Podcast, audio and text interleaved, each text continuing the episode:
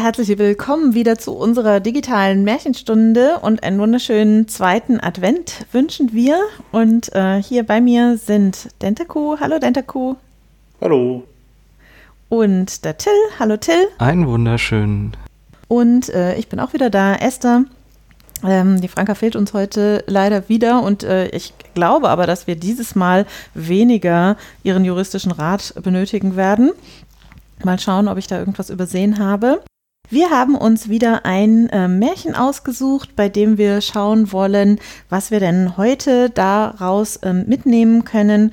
Und es ist eins, ein sehr äh, bekanntes, ich glaube, eins der bekanntesten und klassischen äh, Märchen, nämlich Der Wolf und die sieben Geißchen. So kannte ich es, äh, oder die sieben Geißlein. Aber ähm, es steht tatsächlich da Der Wolf und die sieben jungen Geiserchen. Und wir werden es als allererstes wieder vorlesen bzw. dann anhören.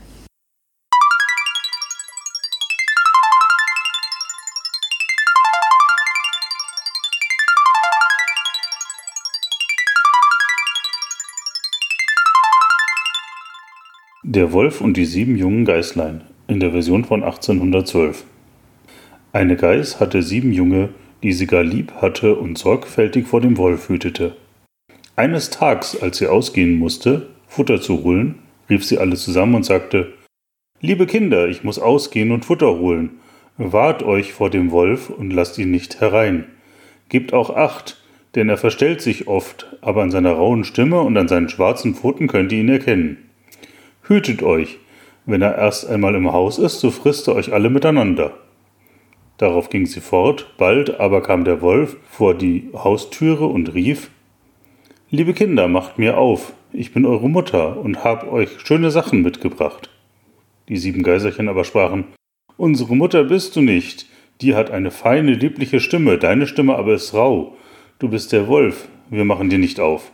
Der Wolf ging fort zu einem Krämer und kaufte ein großes Stück Kreide.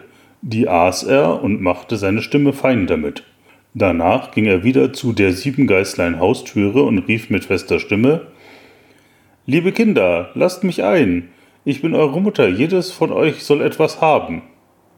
Er hatte aber seine Pfote in das Fenster gelegt, das sahen die sieben Geiserchen und sprachen, Unsere Mutter bist du nicht, sie hat keinen schwarzen Fuß wie du, du bist der Wolf, wir machen dir nicht auf.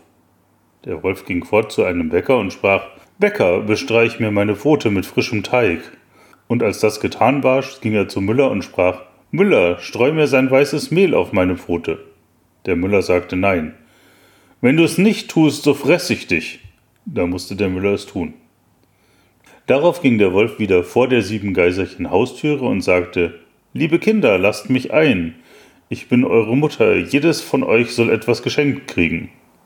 Die sieben Geiserchen wollten erst die Pfote sehen, und wie sie sahen, dass sie schneeweiß war und den Wolf so fein sprechen hörten, glaubten sie, es wäre ihre Mutter und machten die Türe auf. Und der Wolf kam herein, wie sie ihn erkannten, versteckten sie sich geschwind, so gut es ging. Das eine unter den Tisch, das zweite ins Bett, das dritte in den Ofen, das vierte in die Küche, das fünfte in den Schrank, das sechste unter eine große Schüssel, das siebente in die Wanduhr. Aber der Wolf fand sie alle und verschluckte sie, außer das jüngste in der Wanduhr, das blieb am Leben. Wie der Wolf seine Lust gebüßt, ging er fort, bald darauf kam die Geiß nach Haus. Was für ein Jammer, der Wolf war da gewesen und hatte ihre lieben Kinder gefressen. Sie glaubte, sie wären alle tot. Da sprang das Jüngste aus der Wanduhr und erzählte, wie das Unglück gekommen war. Der Wolf aber, weil er sich vollgefressen, war auf eine grüne Wiese gegangen, hatte sich in den Sonnenschein gelegt und war in einen tiefen Schlaf gefallen. Die alte Geist dachte daran, ob sie ihre Kinder nicht noch erretten könnte, sagte darum zu dem jüngsten Geißlein, nimm Zwirn, Nadel und Schere und folge mir nach. Darauf ging sie hinaus und fand den Wolf schnarchend auf der Wiese liegen. Da liegt der garstige Wolf, sagte sie und betrachtete ihn von allen Seiten. Nachdem er zum Vier-Uhren-Brot meine sechs Kindlein heruntergefressen hat, gib mir einmal die Schere her. Ach, wenn sie doch lebendig in seinem Leib wären! Damit schnitt sie ihm den Bauch auf, und die sechs Geiserchen, die er in der Gier ganz verschluckt hatte, sprangen unversehrt heraus. Sie hieß sie gleich hingehen und große und schwere Wackersteine herbeitragen. Damit füllten sie dem Wolf den Leib, nähten ihn wieder zu, liefen fort und versteckten sich hinter einer Hecke. Als der Wolf ausgeschlafen hatte, so fühlte er es so schwer im Leib und sprach Es rumpelt und pumpelt mir im Leib herum. Es rumpelt und pumpelt mir im Leib herum, was ist das? Ich hab nur sechs Geiserchen gegessen. Er dacht, er wollte einen frischen Trunk tun, das mögt ihm helfen, und suchte einen Brunnen. Aber wie er sich drüber bückte, konnte er vor der Schwere der Steine sich nicht mehr halten und stürzte ins Wasser. Wie das die sieben Geiserchen sahen, kamen sie herzugelaufen und tanzten vor Freude um den Brunnen.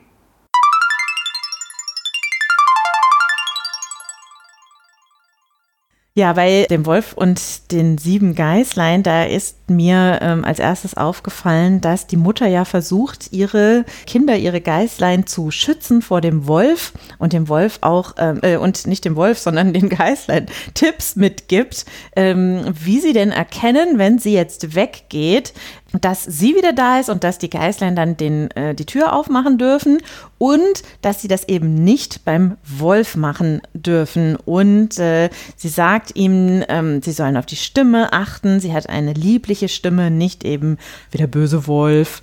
Und sie hat auch ähm, schöne weiße Pfoten und eben keine schwarzen Pfoten, wie der Wolf äh, sie hat. Und so wissen die Geißlein eben, wie sie der Mutter dann die Tür aufmachen können, die ja vielleicht sogar auch selbst einen äh, Schlüssel hat. Also und deswegen haben wir uns jedenfalls das ähm, Thema Passwörter hier als erstes Mal ausgesucht. Und was ich mh, hm, als, mir als erstes dann überlegt habe, äh, was ich nämlich ganz oft von Leuten höre, wenn ich mich mit denen über Passwörter unterhalte, das ist, dass die mir sagen, ja, aber weißt du, ich bin doch kein Ziel von diesen bösen äh, Hackern. Auf mich hat es keiner abgesehen. Ich habe kein großes Geld.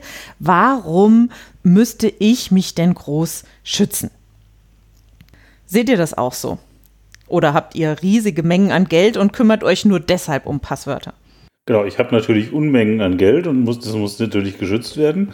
Ähm, aber nein, es ist äh, ganz einfach so, dass selbst wenn man uninteressante Daten hat und sie ungeschützt oder schlecht geschützt liegen lässt, sind sie halt irgendwann weg oder verschlüsselt oder sonst irgendwas, weil ähm, die allermeisten dieser Angriffe erstmal automatisch ablaufen.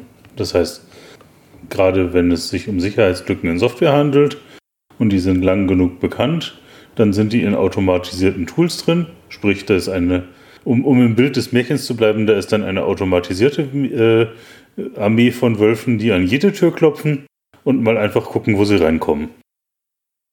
Ja, ich glaube, das ist ganz vielen Leuten nicht äh, klar. Entschuldigung, Till, du wolltest auch noch was dazu sagen. Genau, also ähm, ich würde auch gar nicht, noch gar nicht so direkt ins Digitale einsteigen wollen, sondern das ist ja heute im Analogen auch gar nicht anders. Im Analogen ist es ja auch so, dass man sagt, okay, wir haben eine Tür, da ist ein Schloss drin. Warum haben wir Türen mit Schlössern? Warum sind nicht einfach alle Türen offen? Weil wir nicht möchten, dass jemand anderes in gewisse Räume kommt. Das sind gesellschaftliche Konventionen. Und das aufs Digitale übertragen ist natürlich das, was die äh, Mutter ihren äh, Kindern dort vermitteln möchte. Hey, ähm, durch diese Tür kommt bitte nur jemand, der da auch wirklich durch soll. Und ein Schloss ist eine Methode, das zu machen. Und im Digitalen ist es dann genau das Gleiche. Hey, irgendwie ist da eine Tür, ist da ein Hindernis und das soll verhindern, dass jemand äh, in einen Bereich kommt, in den er nicht kommen soll weil dann schlimme Dinge passieren. Da gibt es noch einen großen Unterschied, nämlich ähm, gerade das auch auffällt, dass auf dem Land eventuell nach wie vor die Türen auch nicht abgeschlossen sind, weil es einfach so abgeschieden ist, dass da, da eh niemand vorbeikommt, der da nicht vorher auch gesehen würde und da kommt niemand zur Tür rein. Und eben so einen abgeschiedenen Ort gibt es im Digitalen nicht. Die Leute, die an allen Türen rütteln, kommen im Zweifelsfall überall vorbei. Genau. Also dieses, äh, das im analogen Bereich gibt es das auch nur so lange, bis dann einmal ein Einbruch bei den Nachbarn passiert ist. Danach kann man sich sicher sein, dass die Türen auch abgeschlossen werden. Aber äh, ja, ist richtig. Im digitalen Bereich ist es natürlich total einfach zu sagen, ja, wir klopfen an jede Haustür, weil wir auch jede Haustür, Hausnummer kennen. Es gibt nur endlich viele Hausnummern, die kann man alle mal durchprobieren und das geht eben automatisiert im Gegensatz zu dem analogen. Sollen wir auch noch äh, kurz darauf eingehen, was denn dann eigentlich passieren kann, Also der nächste Punkt ist ja, ich habe doch nichts. Was sollen die bei mir schon holen? Wer will denn meine Urlaubsfotos sehen? Na, das geht ja gar nicht darum, deine Urlaubsfotos zu sehen, sondern der häufigste Angriff ja heutzutage, alle deine Urlaubsfotos zu verschlüsseln, damit du sie nicht mehr angucken kannst und dann 500 Euro in Bitcoin von dir zu verlangen, damit du sie jemals wiederkriegst. Okay, möchtet ihr auch einen Tipp abgeben, was ich dann machen soll? Vorher Backups. ah ja, das ist ein sehr guter, äh, das ist ein sehr guter Punkt. Das äh, finde ich ganz interessant, weil, also ich höre das seit Jahren, mache das auch. Aber ähm, habe mich erstens mit einer Freundin darüber unterhalten, weil ähm, mein Laptop ist kaputt. Esther, äh, hast du eine Ahnung, was ich tun konnte? Und dann habe ich sie, ja, hast du denn Backups? Und dann meint sie, hm, Backups, was ist denn das? Und dann habe ich mich mit jemandem unterhalten, der sich ganz gut auskannte und der meinte, nee, ich mache doch keine Backups, ich kann ja das Betriebssystem einfach wieder installieren. Und der war sich nicht bewusst, wenn von Backup die Rede ist, dass es nicht unbedingt um die Installation von dem Betriebssystem geht, sondern eben um wichtige äh, Dateien, die man vielleicht gerne nicht verlieren möchte, nämlich ähm, die Babyfotos aus dem Krankenhaus, äh, so direkt nach der Geburt oder ähm, wichtige Dateien, die man irgendwann mal äh, angelegt hat oder ähnliches. Also ich weiß nicht, ob ihr da noch andere Sachen habt, die ihr da nennen äh, wollt, dass, dass allen klar ist, was denn jetzt von diesem, mit diesem Backup gemeint ist. Ja, die Kontoauszüge der letzten zehn Jahre, die man irgendwie fürs Finanzamt noch braucht. Ja, ich hätte jetzt sogar, ich wäre einen Schritt weiter gegangen und hätte gesagt, wenn es sowieso, also die Aussage ist so lange gültig, wie du nichts von dem, was da ist, entweder brauchst, in der Art brauchst oder nicht oder, oder es komplett veröffentlicht werden könnte und kann und darf. Solange wie das gilt, würde ich der Aussage zustimmen. Ich habe doch, also ich brauche doch kein Passwort, mich greift doch eh keiner an und so weiter und ich habe doch nichts Schützenswertes, ähm, solange würde ich dem zustimmen, aber wenn eine dieser Bedingungen nicht erfüllt ist, also ich möchte nicht, dass die Nachbarn das wissen, ich möchte nicht, dass das Internet das weiß, ich möchte, dass das auch wirklich so ist, wie ich es gemacht habe, wie ich es gespeichert habe und nicht verändert, ich möchte auch in zwei Jahren noch darauf zugreifen können ähm, und ähm, ich weiß vielleicht auch gar nicht, sind die Informationen, die da jetzt gespeichert sind, äh, sagen die mehr über mich aus, als ich eigentlich gedacht habe. Wenn ich mir da unsicher bin, dann würde ich entgegnen und sagen, du kannst es noch nicht absehen, die Folgen, oder du möchtest es doch nicht, diese Folgen, also die absolute Veröffentlichung oder der Verlust oder die Manipulation dessen, was du hast. Also bitte schütze dich. Okay, dann gehen wir doch mal darüber, äh, dar darauf über, wie man sich denn jetzt nun schützen äh, sollte. Halt, also, eine, nein, eine halt, okay. Eine ergänzende ähm, Information hätte ich noch zu Backups und zwar die dringende Bitte, alle, alle Leute, die ein Backup haben, in regelmäßigen Abständen auch die Wiederherstellung auszuprobieren. Weil es gibt so viele Leute, die ein Backup haben, dass in dem Moment, wo es wirklich gebraucht wird, sich herausstellt, dass es nicht funktioniert. Okay, da sind wir jetzt äh, schon fast zehn Minuten drin und haben schon einiges an Hausaufgaben, glaube ich, hier. Till, möchtest du das Sorry. relativieren oder noch nein, eine Aufgabe hinzufügen? Nein, ich könnte noch, ich könnt noch, ein, noch einen Sack voll Aufgaben hinzufügen, aber ich würde jetzt erstmal sozusagen sagen, okay, Backup und wie man dann im Katastrophenfall damit umgeht, ist, ist ein sehr, sehr großes Thema und lang. Aber äh, allein schon dieses Thema, hey, Wer ist das da eigentlich, der da anklopft? Wie stellt ein Rechner fest, ob der Rechner denjenigen als okay durchlässt, also reinlässt? Das ist schon ein sehr großes Thema und das ist ja auch dieses Thema dort in dem Märchen. Wie erkennen die Geißlein, dass es sich um die Mutter handelt, also um eine Person oder eine, eine Figur, die reingelassen werden darf und wie erkennen sie es nicht? Und da gibt es noch ganz viele Aspekte, die wir noch nicht beleuchtet haben, die es so oder so ähnlich heute auch alle gibt. Und deswegen würde ich jetzt mal andersrum fragen, was sind denn die Methoden heute, die die Geißlein dort anwenden sollen zum Überprüfen, ob es die Mutter ist? Habt ihr da Vorstellungen, was es da gibt an Methoden? An einer echten Tür oder im digitalen Raum? An einer echten Tür, wenn wir damit anfangen wollen, aber ähm, glaube, das, das, also ehrlich gesagt, das ist nicht meine Kernkompetenz. Ähm, ich fürchte auch, meine echte Tür ist tatsächlich da nicht gut genug gesichert. Lass uns doch zu den äh, digitaleren Ja, aber deine gehen. echte Tür hat zum Beispiel ein Fenster, durch das man ganz gut sehen könnte, dass da draußen ein Wolf steht. Ja, das stimmt. Das finde ich auch bei den Märchen immer merkwürdig, wenn die die Tatze sehen können, warum die nicht einfach irgendwie ähm, ihr Gesicht dahin halten kann. Das wäre meiner Meinung nach geschickter gewesen. Aber Wahrscheinlich halt nur so eine Sperrkette äh, und so ein Spalt auf. Ja, okay.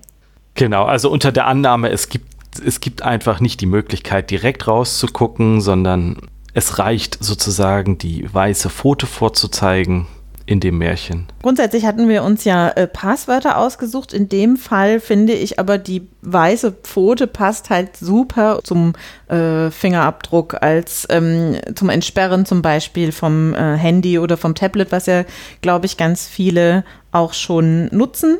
Genau. Ein bisschen weiter weg dann tatsächlich irgendwie so eine PIN oder, ähm, oder eben tatsächlich ein äh, Passwort, mit dem ich mich irgendwo anmelde. Gesichtserkennung. Ja, ich wollte gerade sagen, aber äh, Stimme oder Iris-Scan oder so, das glaube ich nicht ganz so weit verbreitet als, äh, jedenfalls nicht unter der normalen Bevölkerung, um irgendwie Einlass äh, zu digitalen Geräten zu bekommen. Wobei Stimmerkennung tatsächlich von diesen äh, Voice-Assistenten inzwischen benutzt wird, um die einzelnen Leute innerhalb einer Familie auseinanderzuhalten. Ja, okay. Aber lasst uns trotzdem vielleicht mal zu den üblicheren Sachen zurückkommen. Till, du wolltest, glaube ich, gerade auch noch was sagen? Genau, die Stimmerkennung, also es ist jetzt beides, sowohl digital als auch analog in Kombination. Dort gibt es ja Möglichkeiten, Personen anzurufen und sich als eine andere Person auszugeben, um dann Zugang zu etwas zu bekommen. Also zum Beispiel, um Einlass zu bekommen, an der Pforte anrufen oder in der Gegensprechanlage etwas sagen, um denjenigen, der auf der anderen Seite sitz, äh, sitzt oder äh, und darüber entscheidet, hey, lasse ich die Person jetzt rein, mache ich die Schranke auf oder nicht, davon zu überzeugen, ich bin die Person, die jetzt eigentlich da gerade reinkommen soll oder nicht. Also diese Stimmerkennung gibt es dort schon im analogen Bereich, bei jeder Gegensprechanlage im Haus, hey, hier, da ist eine Klingel, ich habe eine Gegensprechanlage. Päckchen. Päckchen, äh, Besuch, whatever. Pizza. Ich bin's, ja. Äh, da haben wir eine Art von Stimmerkennung. Ja, ich bin's, kann ja jeder sagen und lügt nicht mal. Völlig fair. Und da gibt es dann eben auch Methoden, also das ist die Stimmerkennung von heute. Und im, im ganz schlimmen Bereich ist es, wenn äh, Leute sich ausgeben als Person XY, die in einer Firma anrufen und eine Überweisung äh, anordnen, dass sie schnell gemacht werden muss, weil der Chef gerade in der Verhandlung ist mit einer anderen Partei und jetzt doch mal bitte diese 30 Millionen auf das Konto XY überwiesen werden sollen, damit der Deal noch durchgeht. Das passiert immer wieder. Und da ist es genau das gleiche. Stimmerkennung, ja, das ist das einzige Merkmal, an dem erkannt wird, das ist die Person oder auch nicht. Und so werden eben Leute getäuscht.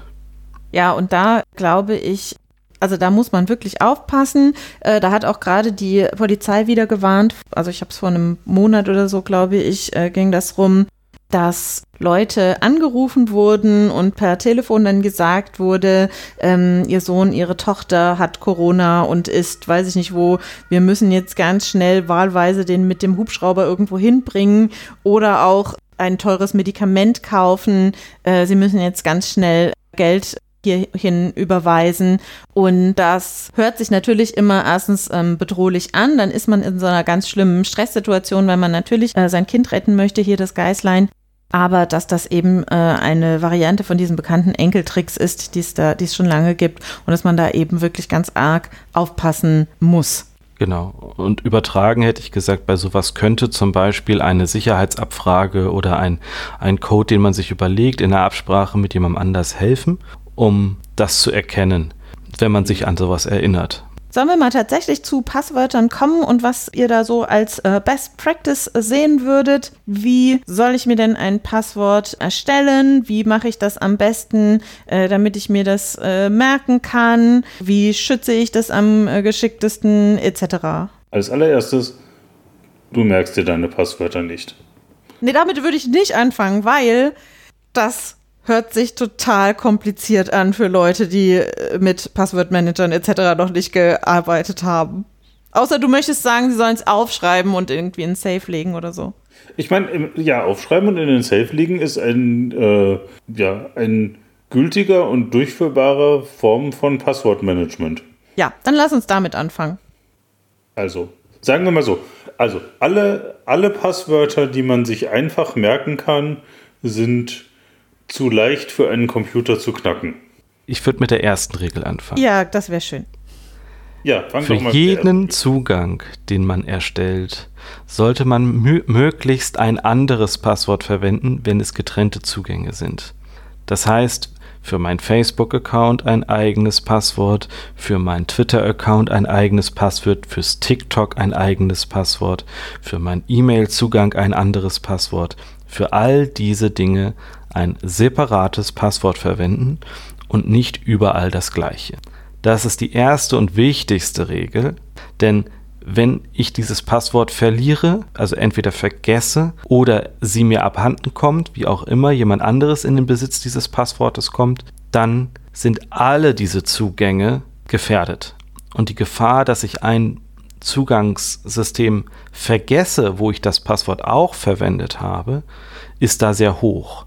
Das heißt, wenn ich hier meine 50 verschiedenen Gaming-Plattform-Dienste habe und überall das gleiche Passwort verwende, dann ist es im Zweifelsfalle, wenn ich mitkriege, dass mein Passwort verloren gegangen ist, sehr aufwendig, durch alle durchzugehen und die überall zu ändern. Oder ich habe eins vergessen und werde dann dort auch gehackt. Ähm, das ist also für mich die absolut wichtigste Regel, das Passwort nicht doppelt verwenden. Mhm. So ein paar andere Sachen, die man da empfiehlt, ist, dass das Passwort mindestens zwölf Zeichen haben sollte. Ja, das reicht inzwischen schon gar nicht mehr. Ich glaube, das ist aber das, was zurzeit noch ähm, empfohlen wird. Unter 16 würde ich wahrscheinlich nicht anfangen. Okay, also es kommt besser mehr. darauf an, je länger, desto besser. Und es kommt dann auch darauf an, wie sicher, also welche Technologie die andere Seite, die dieses Passwort auch kennen soll, welche Technologie da eingesetzt wird. Das ist einem als Anwender als Benutzer, als derjenige, der sich da anmeldet mit einem Passwort, aber meistens nicht zugänglich, diese Information, welches System dort verwendet wird. Deswegen kann es sein, dass zwölf Zeichen ausreichend sicher sind. Es kann sein, dass das nicht sicher ist. Deswegen würde ich auch danach gehen, je länger, desto besser, weil man der anderen Seite eben nicht unbedingt vertrauen kann, dass sie die besten Techniken einsetzt, die ein zwölf Zeichen langes Passwort sicher machen. Wen meinst du denn mit die andere Seite? Das also, sich so ein bisschen Wenn ich jetzt Facebook an. habe, ich weiß nicht, wie Facebook mit dem Passwort umgeht und ob, ob es zum Beispiel bei Angriffen gegen dieses Passwort äh, mit zwölf Zeichen, ob es da gut umgeht oder ob ich vielleicht besser 16 Zeichen nehmen sollte, weil Facebook damit nicht so gut umgeht und es nicht so genau überprüft. Das weiß ich nicht, deswegen würde ich empfehlen, besser ein längeres Passwort zu nehmen. Also ich würde da mitgehen, ab 16 Zeichen sollte das okay sein. 12 Zeichen können das eben auch sein. Aber je länger, desto besser. Je länger, desto besser wenn ihr euch damit wohlfühlt. Ich habe immer den Eindruck, die Leute sind schon völlig entsetzt, wenn ich sage mehr als acht. Deswegen fand ich mich mit zwölf eigentlich schon relativ fortschrittlich. Nichts Persönliches. Ich glaube, das ist etwas, wo jetzt wenig von euch beiden da was dagegen sagen. Also ähm, ich nehme nicht, wie heißt denn mein Hund? Äh, Bello und ähm, meine Telefonnummer zum Beispiel noch.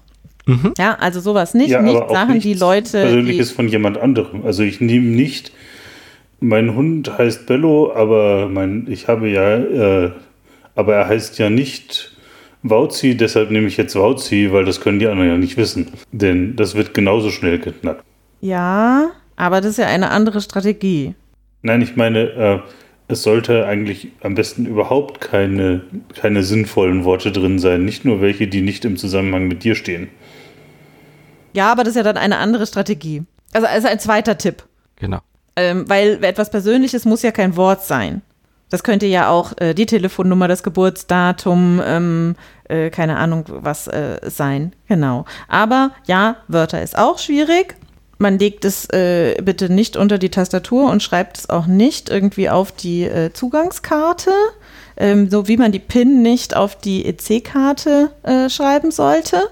Habe ich noch was Wichtiges mir aufgeschrieben haben. Ach ja, und was ich ganz interessant finde, in dem Märchen ist es ja so, die Mutter sagt, also ihr erkennt den Wolf an seiner tiefen Stimme und ich habe ja diese liebliche Stimme und ähm, der Wolf hat eine dunkle Pfote und ich habe ja eine helle, also daran erkennt ihr ihn. Und deswegen denke ich, ist es auch nicht so sinnvoll zu sagen, geben Sie Ihr 15 Zeichen Passwort ein oder so, weil, weil man dann ja schon immerhin weiß, wie lang ist es denn? Oder äh, geben Sie ihr, ihr, Passwort ein, das auf alle Fälle diese oder jene Zeichen. Also man sollte keine Informationen über dieses Passwort herausgeben. Das kann gar nicht mein Passwort sein, weil mein Passwort ja so und so aussieht. Solche Sachen eben. Ja, wobei das eigentlich eher eine Herausforderung an diejenigen ähm ist, die Passwörter überprüfen, also Plattformen und Dienste. Genau, das stimmt. Genau, also hätten die Geißlein nicht gesagt, worauf sie achten, wäre es dem Wolf schwerer gefallen, äh, herauszufinden, was er, was er ändern muss, äh, damit er reingelassen wird. Genau. Till, du hattest ähm, letzte Woche weiß allerdings gar nicht, ob das war, als wir uns privat unterhalten haben oder ob das in der Aufnahme war, schon auch äh, von Strategien gesprochen, wie man sich denn ein gutes Passwort machen kann. Äh, eine, ähm, da denke ich, da sprechen wir auch später nochmal drüber, ist, was äh, Dentaco schon angesprochen hat mit einem Passwortmanager, der das für einen übernimmt. Aber Till, du hattest, glaube ich, eine andere Strategie. Willst du dir auch nochmal berichten, wie man das machen könnte? Ja, also es gibt, es gibt da verschiedenste Strategien, wie man zu einem sehr sinnvollen, sicheren Passwort kommen kann, weil Passworte, die kurz sind, sehr schnell geknackt werden können und man lange eben sehr viel schlechter knacken kann. Gibt es eine Idee zu sagen, man denkt sich nicht nur ein Wort aus, sondern einen ganzen Satz und am besten einen Satz, den es so nicht gibt in der Art, also nicht einen Satz aus einem Buch, ähm, den man nachschlagen kann, sondern ein Fantasiesatz. Und äh, dann habe ich noch äh, scherzeshalber gesagt, um zu vermeiden, dass man diesen Satz einfach mal so ausplaudert, ist eine Strategie, dass dieser Satz ausgesprochen so unangenehm wäre, einem selbst so unangenehm wäre, dass man nicht darauf käme, den durch Zufall mal zu sagen. Popel esse ich am liebsten zum Frühstück. Genau, und dabei furze ich. Sowas würde man vielleicht nicht einfach so im Suffkopf mal sagen. Das ist dann nämlich auch eine Möglichkeit, an das Passwort zu kommen. Wenn der Wolf ein, ein, ein äh, jemand ist, aus meinem Bekanntenkreis, der mir was Böses möchte und der äh, versucht an mein Passwort zu kommen, dann ist das vielleicht eine Methode, in Gesprächen das aufzuschnappen. Wir hatten das vorhin mit, äh, gerade mit diesem Hund, äh, Hundenamen. Also zum Beispiel, wenn wenn das äh, Passwort sich zusammensetzt aus dem Hundenamen oder dem oder so, dass man dann ganz viele Informationen über diese Person sammelt und dann das Passwort erraten kann leichter. Das fällt einem eben schwer, wenn man einen Satz verwendet, den man sonst nicht aussprechen würde. Und das war im Prinzip der Tipp zu sagen. Und das ist aber dann der komplette Satz, Entschuldigung. Der komplette Satz der komplette ist dann Satz. das Passwort und nicht ein Wort daraus. Denn dann ist es für einen Rechner, der das automatisiert machen möchte, nahezu unmöglich, diesen Satz zu erraten. Ich kannte nämlich da einen anderen Tipp, nämlich, dass man auch einen Satz äh, nimmt, dachte jetzt aber auch, man könnte auch einen aus dem Buch nehmen, zum Beispiel. Ich, äh, zum Beispiel von Tucholsky. Wenn du ihn nie verrätst, ist das ja okay. Sehr gut. Tucholsky, Deutsche esst deutsche Bananen. Wenn ich dann, äh, also ich würde vielleicht einen längeren Satz nehmen und dann habe ich aber von dem Deutsche das große D, dann habe ich ein Komma, von dem Est den ersten Buchstaben wieder ein kleines E dann das kleine D von Deutsche und das große B für von Bananen und dann noch das Ausrufungszeichen. Und dann habe ich immerhin schon mal ein Passwort, das relativ kryptisch aussieht, das aus äh, Groß-, Klein-Buchstaben und auch Sonderzeichen zusammengesetzt ist. Und wenn ich noch etwas habe, wo vielleicht auch ein, ähm, eine Zahl drin vorkommt, ähm, äh, was haben wir denn? Ah ja, der Wolf und die sieben Geißlein dann äh, hätte ich da doch äh, auch relativ viele verschiedene Zeichen mit abgedeckt. Also das wäre jetzt ein bisschen kurz, ja, es war jetzt deutlich unter 16 Zeichen, ähm, aber das ist auch eine Strategie, wo man sich das Ganze dann wirklich sehr gut merken kann. Man kann ja auch den letzten Buchstaben oder den immer den zweiten oder die ersten beiden oder so nehmen. Ja, das ist eine Strategie, die man tatsächlich lange so gelehrt hat. Und die stammt aus der Zeit, als man möglichst komplizierte Passwörter erzeugen wollte, die so ungefähr acht Zeichen lang waren. Weil die damaligen Kryptographie-Algorithmen ziemlich genau acht Zeichen auch nur abgebildet haben in das Passwortfeld. Inzwischen ist man davon abgekommen, das zu nehmen, weil es Passwörter erzeugt, die sich Menschen verhältnismäßig schwer merken können und die für Computer verhältnismäßig leicht zu raten sind. Wenn man einen sehr viel längeren äh, Satz aus ganzen Wörtern nimmt und alles komplett eintippt, erhält man eine höhere ähm, eine höhere Zufälligkeit und, einen, ein, und ist es für den Computer schwerer zu knacken und für den Menschen leichter zu merken. Ich finde eigentlich, dass das etwas ist, was man sich tatsächlich sehr gut ja, merken kann. jetzt einen Satz mit 16, wenn ich mir dieses Zitat habe. Äh, 16 Worten merken. Ja, ach, wir haben doch gerade die Debatte, dass Leute mehr, äh, dass die Kinder wieder mehr ähm, Gedichte lernen sollen. Da hat man ja eigentlich einen relativ großen Fundus dann. Ja, dann musst du aber mindestens. Also, also ihr merkt schon, also, äh, ihr Zuhörer merkt schon, auch wir sind uns nicht einig, welche Strategie jetzt die absolut beste nein, ist. Das liegt daran, ähm, dass ich inzwischen keine dieser Strategien mehr nehmen würde, weil ich inzwischen eigentlich nur noch Passwörter benutze, die ich selber auch nicht, auch überhaupt nicht weiß und sie in einem Passwortmanager speichere und das auch praktisch jedem Menschen empfehlen würde. Ich glaube, da kommen wir auch äh, gleich nochmal zu, ähm, denn das Problem, das ich tatsächlich da auch äh, habe, ist, äh, dass ich dann mir sehr viele verschiedene Sätze merken muss und auch mehr merken muss, zu welchem Account denn jetzt welcher von diesen ekligen Sätzen gehört. Und ähm, das finde ich tatsächlich sehr schwierig. Also ähm, ich habe das mal probiert. Es gibt auch noch diesen Tipp mit dem, äh, mit so einzelnen Wörtern, dass man einzelne Wörter kombiniert und sich die merkt. Und ich wusste nie, welche von diesen Wörtern jetzt zu welchem Account gehört haben. Also ich bin da auch sehr schnell von, ähm, von abgekommen. Es gab dazu noch einen relativ einfachen Tipp, wenn man das machen möchte. Ich würde da jetzt heute auch nicht mehr direkt zu raten, aber nur mal, wenn man schon so ein Schema braucht, dann kann man zum Beispiel einen relativ langen Satz nehmen und hinten einfach die Domäne, an der man sich anmeldet, also facebook.com, hinschreiben. Und dann ist es immer sozusagen ein Geheimnis ah. plus, plus etwas, was öffentlich bekannt ist. Ähm, D, E, D, groß B, Ausführungszeichen, Facebook.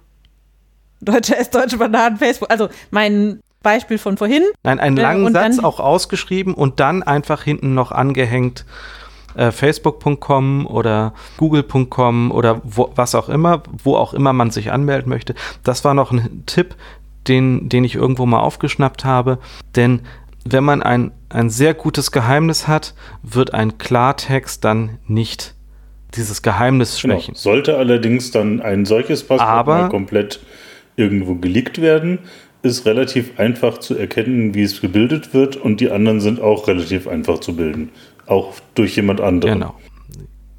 Das wäre genau das, was ich sagen wollte. Das widerspricht dem Gedanken, für jede Plattform wirklich ein anderes Passwort zu haben. Man hat es dann zwar rein technisch, aber in dem Moment, wo eins dieser Passworte irgendwem im Klartext bekannt wird, ist das Schema zu erkennen.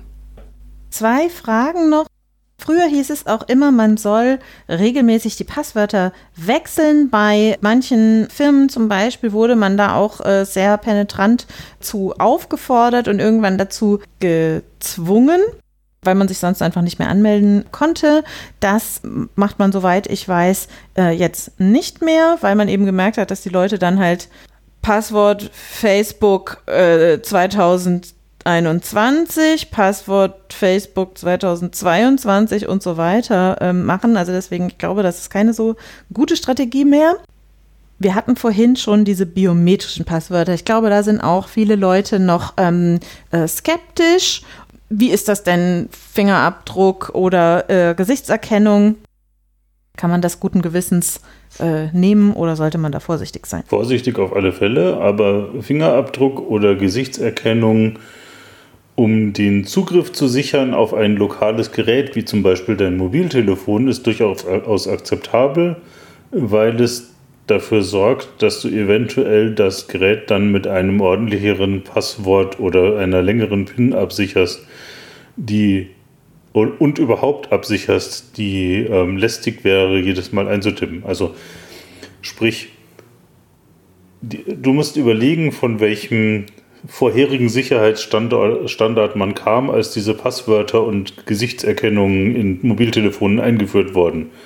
Die meisten Mobiltelefone hatten zu der Zeit entweder gar keine Sicherung, also waren einfach zu öffnen, wenn man sie vom Tisch genommen hat, oder äh, haben das Passwort erst irgendwie eine halbe Stunde oder eine Stunde nachdem das letzte Mal benutzt wurde, angefangen zu, ver äh, zu verlangen.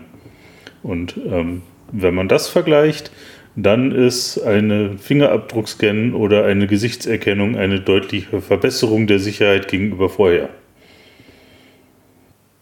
Naja, also zusammenfassend, ähm, ein Fingerabdruck oder eine Gesichtserkennung ist immer noch besser als überhaupt kein Passwort am Gerät.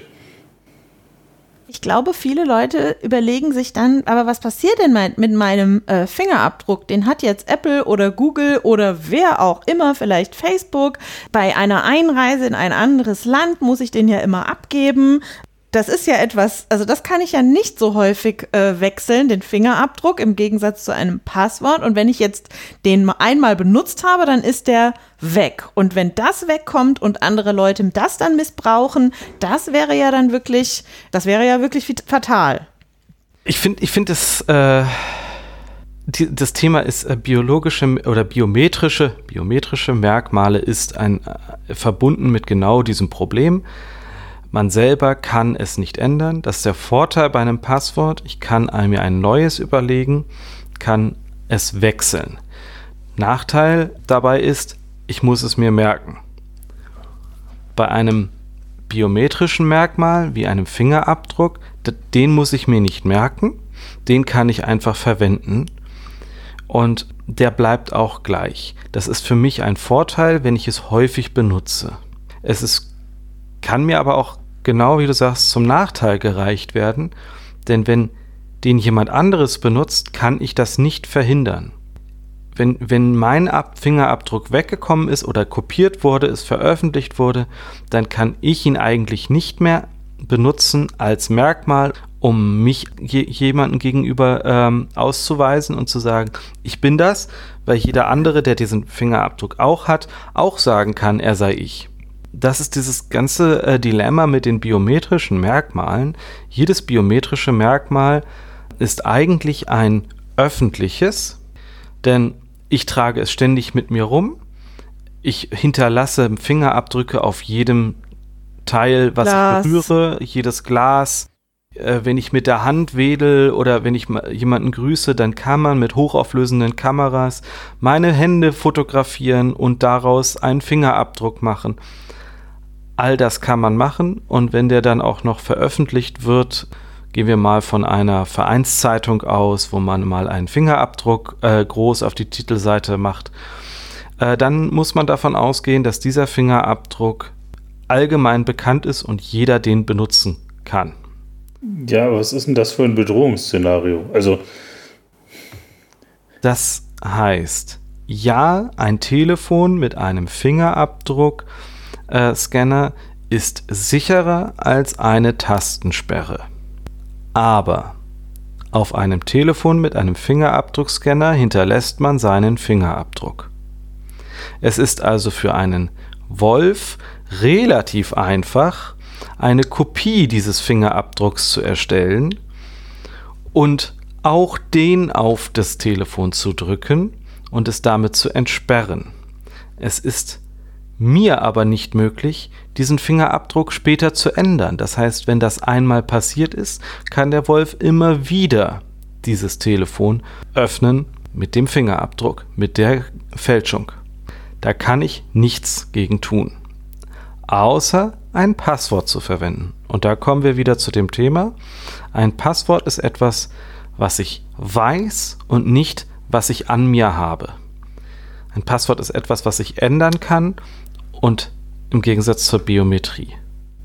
Ja, und beim Fingerabdruck ist es ja, also wir haben vorhin gesagt, in den meisten oder in sehr vielen Fällen ist es eben nicht so, dass der, wie das hier im Märchen ist, der Wolf guckt sich das Haus aus und möchte eben genau diese sieben Geiserchen auffressen, sondern dem Wolf ist es eigentlich egal, welche er denn da nimmt. Also zum Beispiel nicht jemand klaut mein Handy, um an meine super tollen Urlaubsfotos heranzukommen, weil er nämlich die letzten anderthalb Jahre im Homeoffice verbracht hatte und äh, äh, nicht rauskam. Gegensatz du zu ihr, die ich weltgejettet bin. ja, in der Fantasie. Ähm, sondern ich verliere mein Handy und irgendjemand möchte, findet es und möchte dann dran. Und dann hat er höchstwahrscheinlich nicht vorher, schon immer, wenn er durch die Stadt gegangen ist, ähm, von Gläsern Fingerabdrücke genommen, wild, um dann austesten zu können, ob einer davon jetzt vielleicht bei meinem verlorenen Handy passt. Also im Normalfall, wenn ich mein Handy ver verliere und irgendjemand das findet, dann ist das ja wahrscheinlich gar nicht mal jemand, der weiß, dass das jetzt wirklich mir gehört hat keine Informationen über mich und schon gar nicht meinen Fingerabdruck. Zumal alle mir bekannten Fingerabdrücke. Genau da würde ich kurz einmal einhaken, wenn ich ein Handy benutze mit Fingerabdruckscanner und dieses Handy verliere und irgendjemand das findet, dann ist auf diesem Handy, auf diesem Fingerabdruckscanner sehr wahrscheinlich mein Fingerabdruck. Ja, das funktioniert aber Kann das also die, lösen, Angriff, den Fingerabdruck? Dieser Angriff funktioniert nur in, in Laborbedingungen, den du da gerade sagst, weil tatsächlich äh, die alle Telefone, die ich kenne, die den Fingerabdrucksensor verwenden, nach vier, fünf aufgelegten Fingern, die es nicht waren, den Fingerabdrucksensor abschaltet und doch das Passwort verlangt. Moment. Ich hatte gesagt, wenn ich nur einen Fingerabdruck ja, habe, ist das also es, es gibt dieses, diese Konstellation nicht. Wir hatten gesagt, nochmal, von Tastensperre zu mit Fingerabdruck ist es eine Verbesserung. Wenn es aber Fingerabdruck das alleinige ist, ist das nicht so sicher wie Fingerabdruck und Passwort. Und da kamen wir ja von der Thematik Passwort her, deswegen bezog ich mich darauf, wenn man das Passwort nicht hat, ist der Fingerabdruck keine gute Sicherung alleinig. Ja, das ist richtig, aber das bietet deshalb auch kein Hersteller an. Also, ich also. glaube, wir machen jetzt einfach mal äh, weiter. Nein, ich wollte meine auch noch, Frage war nein, ja du hattest noch eine Frage gestellt, die überhaupt nicht beantwortet ist. Nämlich, Gut, ja, äh, äh, welche war denn das? Lass mich mal nachschauen. Warum hat, äh, ja, wenn Apple plötzlich dann den Fingerabdruck hat? Und das ist nämlich tatsächlich ja. nicht der Fall. Also zumindest bei Apple ähm, wird der Fingerabdruck nicht außerhalb des Geräts gespeichert. Das versprechen auch weitere Hersteller. Das müssen wir natürlich jeweils dem Hersteller glauben, der es verspricht, ähm, dass das auch wirklich der auch Fall ist. Aber in der Regel ist es tatsächlich so, dass die, diese ähm, biometrischen Merkmale zur Überprüfung nur auf dem Gerät gespeichert werden, das damit abgesichert wird und nicht irgendwo in einem Cloud-Backup landen.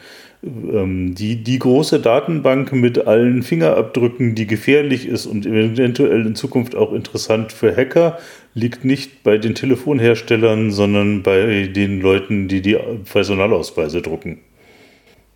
Stimmt, da war ja was. genau, also, also um das nochmal einfacher darzustellen, ist der Fingerabdruck gespeichert auf dem Gerät selbst, dann muss ich es dort eingeben, kann es dort verifiziert werden und es verlässt das Gerät nicht. Oder muss ich es beim Start abgeben, meinen Fingerabdruck, damit der damit etwas machen kann und mir einen Ausweis druckt, dann ist es nicht auf meinem persönlichen Gerät, sondern bei jemand anderem. Äh, und sollte ich mir dann Gedanken machen, wenn ich äh, an der Grenze bin und das Land, die Landesgrenze überqueren möchte, dass ja dass jetzt alle Staaten dann meinen ähm, Fingerabdruck haben und ich das dann da vielleicht lieber ausschalten? Ja. Wenn, ja. Was? Ich krieg hier nicht die einfache Antwort an. Das muss man so und so sehen. Sehr schön. Dann mache ich sofort ein weiter. Hin, nein, nein, nein, nein, nein, dazu, wie das mit dem iPhone geht.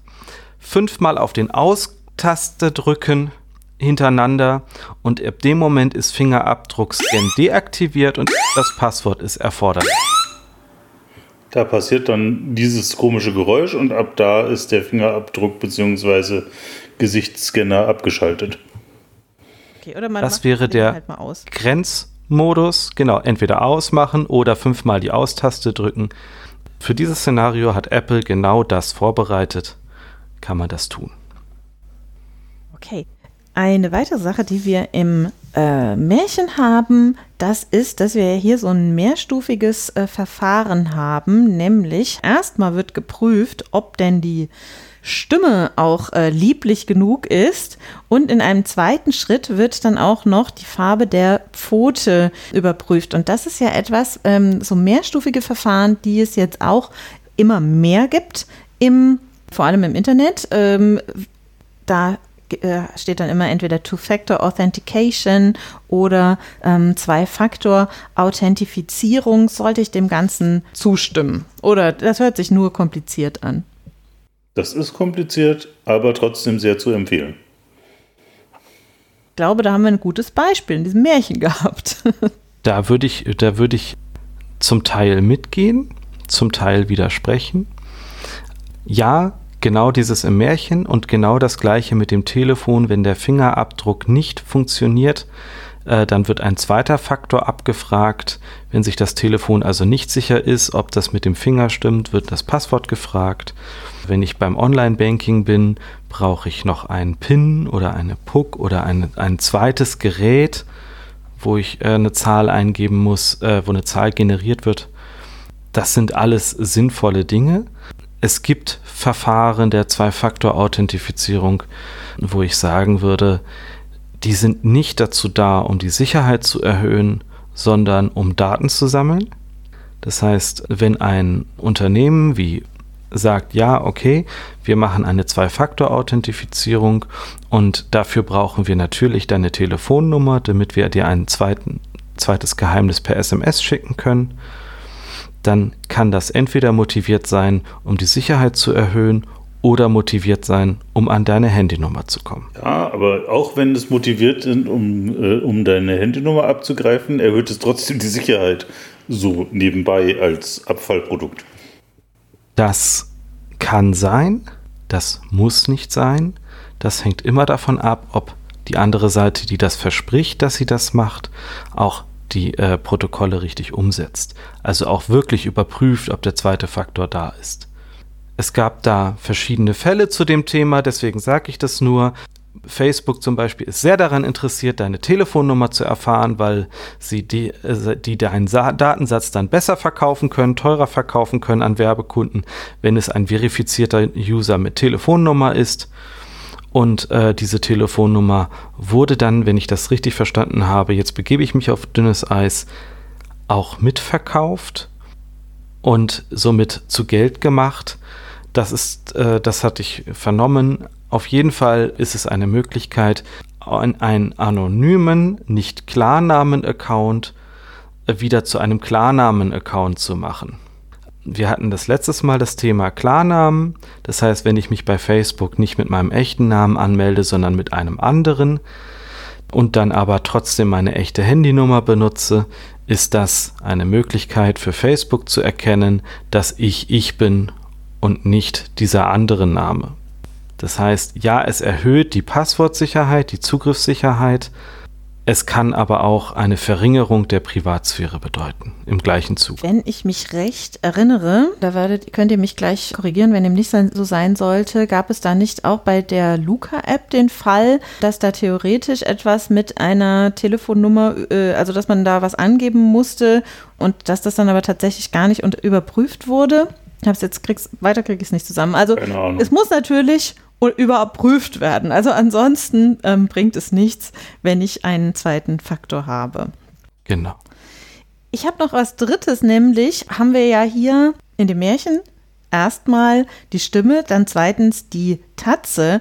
Aber wir haben auch noch ähm, das dritte, dass die Geißlein sich ja dann alle noch verstecken ähm, im Uhrenkasten, unter dem Bett, im Ofen und so weiter. Und eine Sache, die ich einen sehr guten Tipp fand und die mir noch nicht so lange bewusst war, das habe ich aus einem anderen Podcast, nämlich Logbuch äh, Netzpolitik, hatte äh, Linus das mal gesagt, dass wir ja, wenn wir uns anmelden, nicht nur ähm, dieses Passwort und vielleicht auch noch einen zweiten Faktor haben, sondern ein Teil, ähm, mit dem wir uns anmelden, ist ja auch ein, eine Art Nutzername oder eine ID oder ganz häufig eben unsere E-Mail-Adresse. Und dass es dann eben sehr gut ist, wenn ich eine E-Mail-Adresse benutze, die nicht sowieso jeder kennt, vor allem bei wichtigen Accounts. Also zum Beispiel, wenn ich mich bei einem Account anmelde, wo ich ähm, zum Beispiel einen Online-Versand, ähm, wo ich auch zum Beispiel dann meine Bankdaten vielleicht hinterlegt habe, damit ich schnell bestellen kann,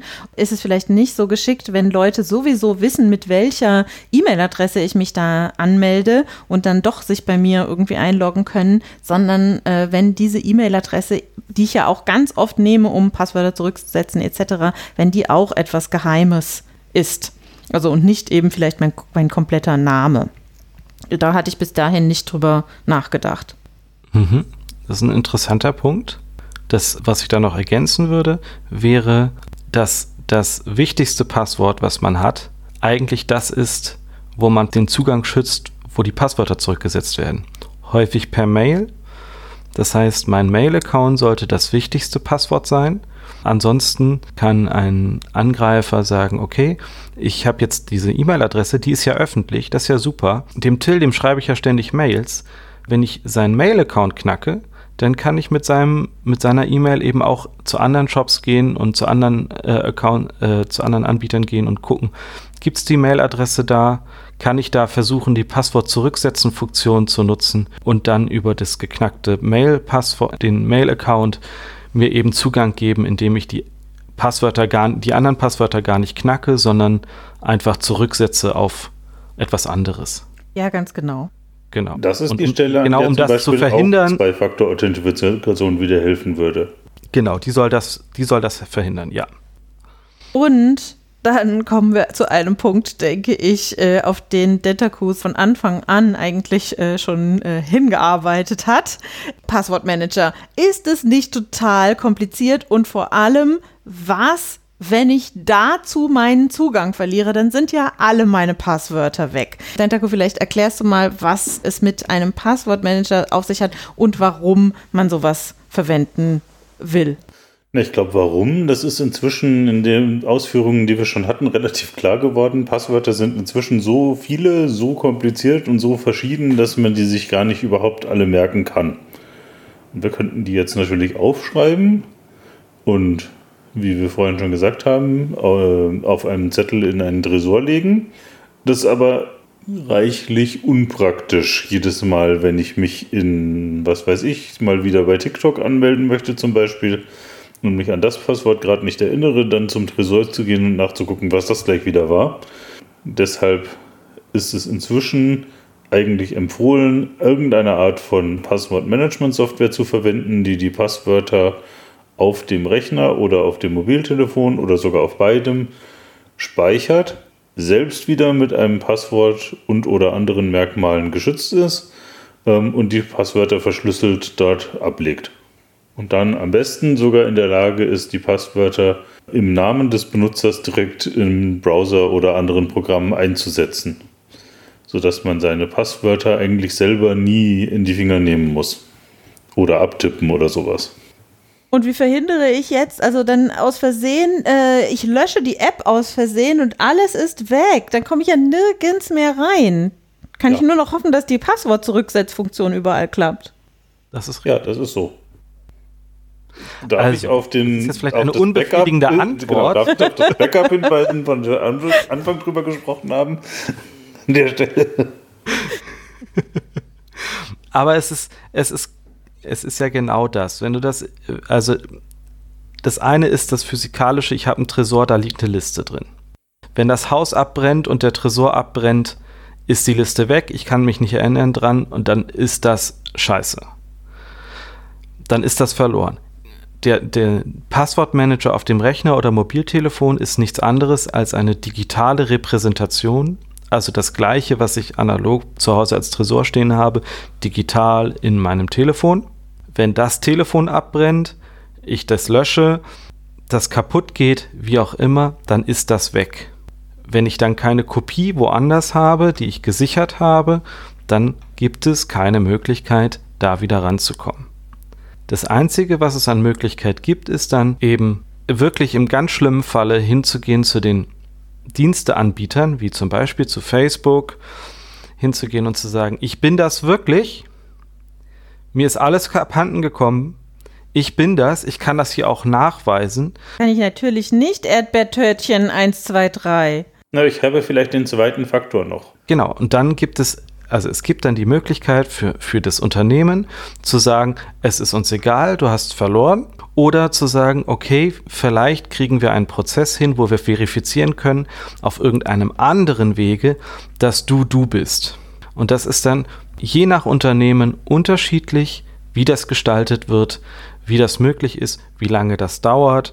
Also es kann schon mal ein paar Wochen bis Monate brauchen, wenn man diesen Nachweis führen soll, bevor man seinen Account zurückkriegt. Kein Mensch wird diesen Passwortmanager ähm, installieren nach dieser Erklärung. Vielleicht sollten wir.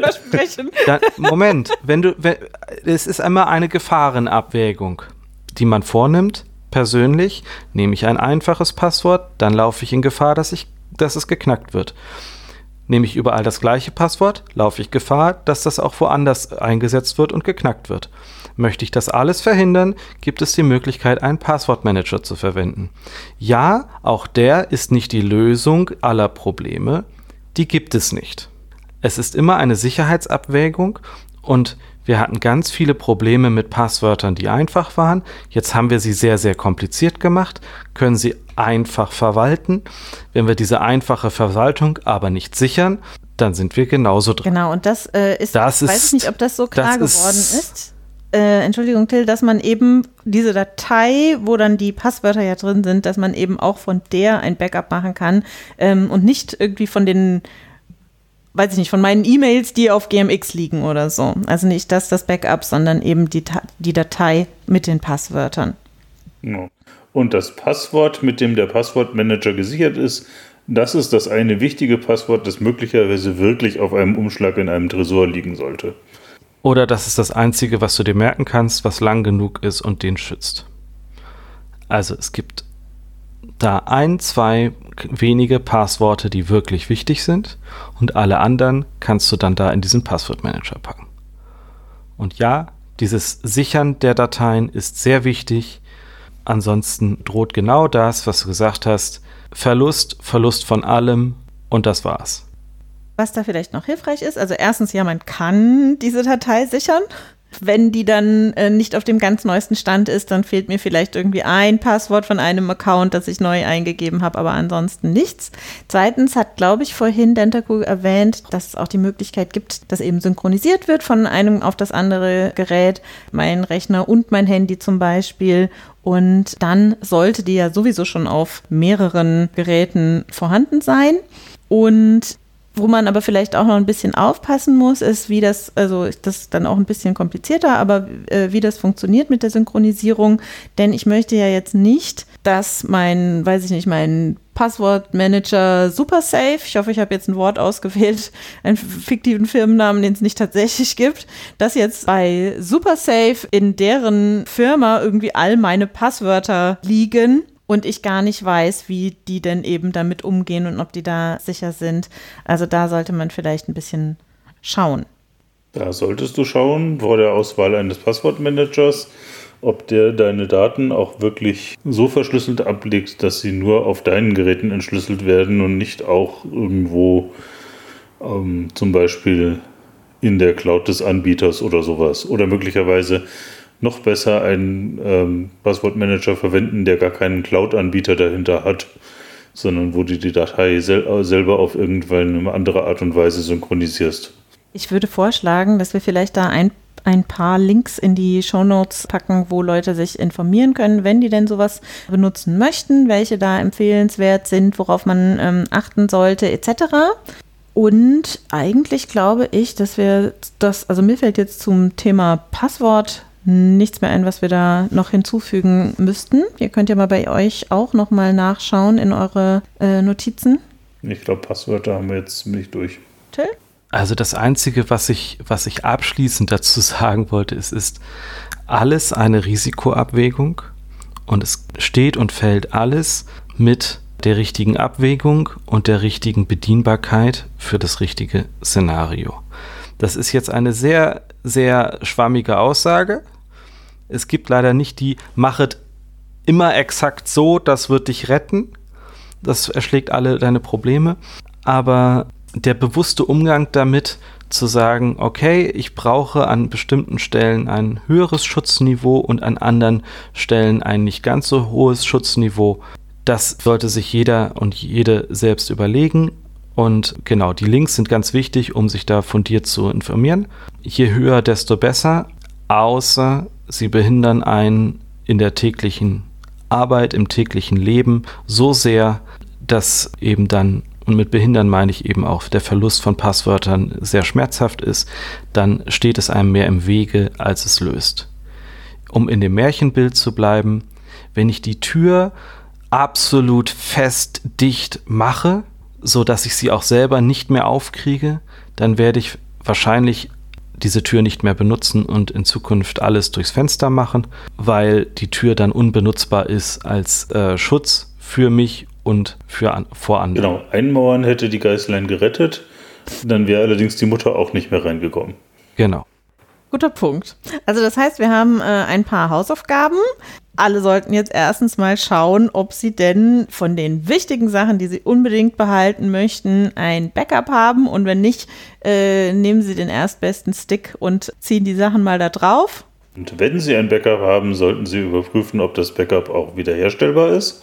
Genau, also wenn ihr da noch so eine uralte ähm, CD irgendwie oder, oder eine Diskette rumliegen habt oder ein Magnetband oder was auch immer, dann mal testen, ob es noch, äh, ob das Gerät dafür auch noch tut. oder ob die Datei sich öffnen lässt, also auch bei neueren Sachen natürlich. Zweitens. Genau, dann gibt es zu Zweitens. Zweitens genau. überlegen alle, ob sie vor allem bei den wichtigen Accounts denn tatsächlich Passwörter haben, denen sie jetzt noch trauen können oder ob das äh, Chatzi und das, das Hochzeitsdatum ist. Dann vielleicht da mal austauschen. Und ich hatte auch noch ein äh, drittes. Äh, Till, vielleicht lasse ich dich mal drittens machen. Genau, das dritte wäre, man kann überprüfen, oh ja ob man schon gehackt wurde, also ob das Passwort schon irgendwie mal rauskam, indem man auf haveibeenpwned.com geht. Das ist eine Webseite, wo man seine E-Mail-Adresse oder Telefonnummer eingeben kann und dort eine Aussage darüber kriegt, ob schon einmal äh, dieses, dieser Account aufgetaucht ist in, in so Datenleaks, wo die Passwörter abhanden gekommen sind. Also wenn Firmen zum Beispiel schlecht mit den Passwörtern umgegangen sind und äh, diese Passwortlisten äh, an die Öffentlichkeit geraten sind, dann kriegt man über die Webseite eine Aussage dazu. Ja, zum Beispiel bei hypothetisch companyxy.com da gab es mal einen Leak Dort gab es ein Problem. Das Passwort, was du da verwendet hast, das ist mittlerweile öffentlich. Bitte, falls du das immer noch verwendest, änder das und ändere das überall. Wichtig ist dabei, denke ich, dass man da eben nicht seine Passwörter eingibt, sondern zum Beispiel genau. den ähm, Accountnamen von äh, E-Mail oder was auch immer.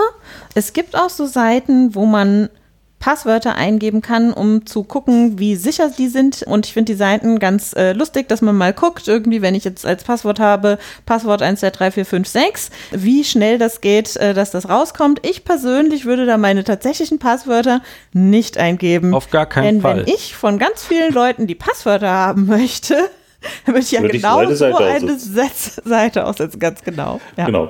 Gute Passwortmanager, und da kommen wir ja nochmal auf die Liste, beinhalten übrigens inzwischen beides, sowohl eine Anzeige zur Stärke des aktuell eingegebenen Passworts als auch eine Einbindung von Have Port, äh, um anzuzeigen, welche Accounts schon einmal in Leaks aufgetaucht sind. Und die Funktion, hast, was hast du gerade gesagt? Was war dein erster Punkt? Na, die Stärke des Passworts. Die Stärke. Und ich weiß nicht, ob wir das gesagt haben, auch eben Passwörter für einen zu erstellen. Also, dass man sich nicht mhm. mehr hinsetzen muss und überlegt, okay, das mit dem Popeln hatte ich schon, ähm, das mit dem Pupsen auch, was nehme ich denn jetzt noch als äh, ekligen Satz, wie der Till das da geraten hat, äh, sondern eben, dass man da ein Passwort äh, gewürfelt bekommt und äh, das dann benutzen kann. Ich glaube dann, aber ich glaube, mehr als drei Sachen machen die Leute nicht als Hausaufgabe. Das ist auch übrigens sehr angenehm, wenn man jetzt äh, mitgeteilt bekommt von so einem Passwortfeld, ja, du darfst hier nur maximal äh, 32 Zeichen benutzen und es muss Groß- und Kleinschreibung sein und Sonderzeichen und so. Dann haben diese Passwortgeneratoren dort in diesen Passwortmanagern häufig die Möglichkeit zu sagen, was eigentlich alles drin sein muss und würfeln einem dann das Pass ein passendes zufälliges Passwort aus es kann sehr frustrierend sein, wenn man das, wenn man ein schönes Passwort hat, ein langes Passwort hat und es dann trotzdem nicht angenommen wird, weil äh, es unbedingt ein Sonderzeichen enthalten muss oder genau, kein Sonderzeichen, oder ein Sonderzeichen enthalten darf. Eins von diesen. ja, genau. Das ist tatsächlich dann blöd. Ich glaube, zu Passwörtern haben wir alles gesagt. Fandet ihr denn dieses Märchen jetzt griffiger als das Rumpelstilzchen? Ich glaube, der Till meinte, denn dem Rumpelstilzchen ist er irgendwie zu, überhaupt nicht zurechtgekommen. Da weiß er gar nicht oder wusste er. Meintest du, du wüsstest nicht so genau, was es dir denn eigentlich sagen soll? Wie war es denn jetzt hierbei? Das ist äh, sehr nah bis zu dem Zeitpunkt, wo die Mutter sich rächt, ist es sehr nah an dem, was ich übertragen kann aufs Leben die, die Rache der Mutter, äh, dem Wolf dann den Bauch aufzuschneiden und die Geißlein wieder rauszuholen und durch Steine zu ersetzen und wieder zuzunähen. Den Part, den fand ich dann schon sehr skurril wieder. Ich kann damit was anfangen. Ich weiß so, was damit gemeint ist. Ich finde es als, als lehrreiches Märchen sehr gut zu verwenden weil es auf viele Lebenssituationen passt. Ja, ich glaube, das mit den, den Wackersteinen äh, im Bauch, das kann man ja vielleicht dann auch übertragen und sagen, die Mutter sorgt eben dafür, dass ihre Kinder tatsächlich vor diesem Wolf sicher sind. Im Normalfall würde man vielleicht die Polizei rufen und ihn hinter Gittern bringen lassen. Genau. Tentaku, wie fandst du's? Ja, wie gesagt, also die Beschreibung am Ende, die ähm, befremdet mich auch etwas. Mhm ähm, kommt aber im Märchen in der Form öfter vor, also in mehreren Märchen. Ähm, und insofern, ja, ist halt der Wolf. Was, ja, der Wolf kommt da immer nicht so gut weg. Was mich immer wundert, ist, dass der so vollgefressen, also das, das, kenne ich auch ein bisschen, dass man so vollgefressen ist, dass man praktisch wie so in so ein Koma fällt und dass er dann überhaupt nicht merkt, dass ihm der Bauch aufgeschnitten wird. Ja, ja, aber dafür ist es halt ähm, Ich habe auch mehr. mir zu dem Rumpelstilzchen übrigens noch sehr viele Gedanken gemacht, weil ich da äh, ja doch sehr harsh kritisiert habe, dass ich nicht verstehe, was mhm. das soll. Und ich kann es mittlerweile besser einschätzen, glaube ich. Und vor allem, wenn man eben es nicht mit echten realen Personen betrachtet, sondern mit der Analogie, die damit gemeint ist. Rumpelstilzchen als, die Fra als eine Figur eines Mephisto, der äh, etwas Böses will und äh, ein Pakt mit dem Teufel, den man dort eingeht und was man dafür einnehmen muss. Wenn man das mit einbezieht und die Zeit, in der das erzählt wurde, das Märchen, dann passt das deutlich besser zu der Zeit. Ich würde es heute immer noch nicht übertragen können, aber ich finde dieses, der Wolf äh, und die sieben Geißlein, ist deutlich besser gealtert. Ich weiß nicht. Und kann heute immer noch gut. Man muss jetzt doch auch nochmal zu dem Rumpelstilzchen zurückkommen. ähm, du meintest, ja, so wie es gemeint ist, ähm, und äh, ich habe das überhaupt nicht so gesehen, äh, sehe ich auch immer noch nicht, sondern ich denke, dass das Rumpelstilzchen mehr halt so eine Naturgewalt ist. Die ist nicht gut oder böse. Da kommt manchmal was, manchmal ist die hilfreich äh, und manchmal nicht. Manchmal hast du eine Überflutung und musst äh, deine Hütte zurücklassen und hast äh, danach den Schlamm in der Wohnung. Und äh, das nächste Mal kannst du mit dem Schlamm äh, auf dem Feld, aber äh, ist super gedüngt und du kriegst die große Ernte. Ja, auch eine interessante Auslegung. Also ähm, ich glaube, es ist schwierig zu sein, so sehr, ist es gemeint. Viele, so war es gemeint und so genau. ist die Auslegung. Nee, nee, also es gibt da viele Auslegungen und äh, ich habe mich damit jetzt ein bisschen besser angefreundet, weil ich das in den historischen Kontext äh, gesetzt habe und mit einigen Leuten noch drüber gesprochen habe und wie die das, das sehen. Und das muss ich halt auch sagen. Das Beschäftigen mit diesen Märchen ist sehr schön, äh, weil man sich über Geschichten unterhält und äh, mal verschiedene Ideen von Menschen zusammensammeln kann, was sie da rein interpretieren und darunter verstehen. Und das finde ich sehr schön. Sollten wir häufiger ja, machen. Also ich finde es ganz interessant, dass, äh, dass jetzt diese uralten Märchen irgendwie zu so viel ähm, Gedanken und äh, Gesprächen Anlass gegeben haben. Dentaco sagt nichts äh, weiteres. Du hast alles gesagt, was du sagen möchtest. Okay, ich glaube, wir sind auch, äh, letztes Mal haben wir noch relativ lange über das Rumpelspielchen geredet, aber ich glaube, beim Wolf und die, den sieben Geißchen, äh, Geißlein haben wir das jetzt, hm, haben wir schon ganz viel angesprochen. Und ähm, ich glaube, es ist vielleicht auch die Moral ist vielleicht auch offensichtlicher irgendwie, ja. dass die Geißlein eben das die Tür nicht aufmachen. Ein bisschen mehr Holzhammer als, der, ja. als das Rumpelstilzchen. Genau, genau. Okay. Ja, super. Dann ähm, sehen, hören wir uns am nächsten Wochenende und wünschen noch einen schönen restlichen Adventssonntag. Auf Wiederhören. Tschüss. Tschüss.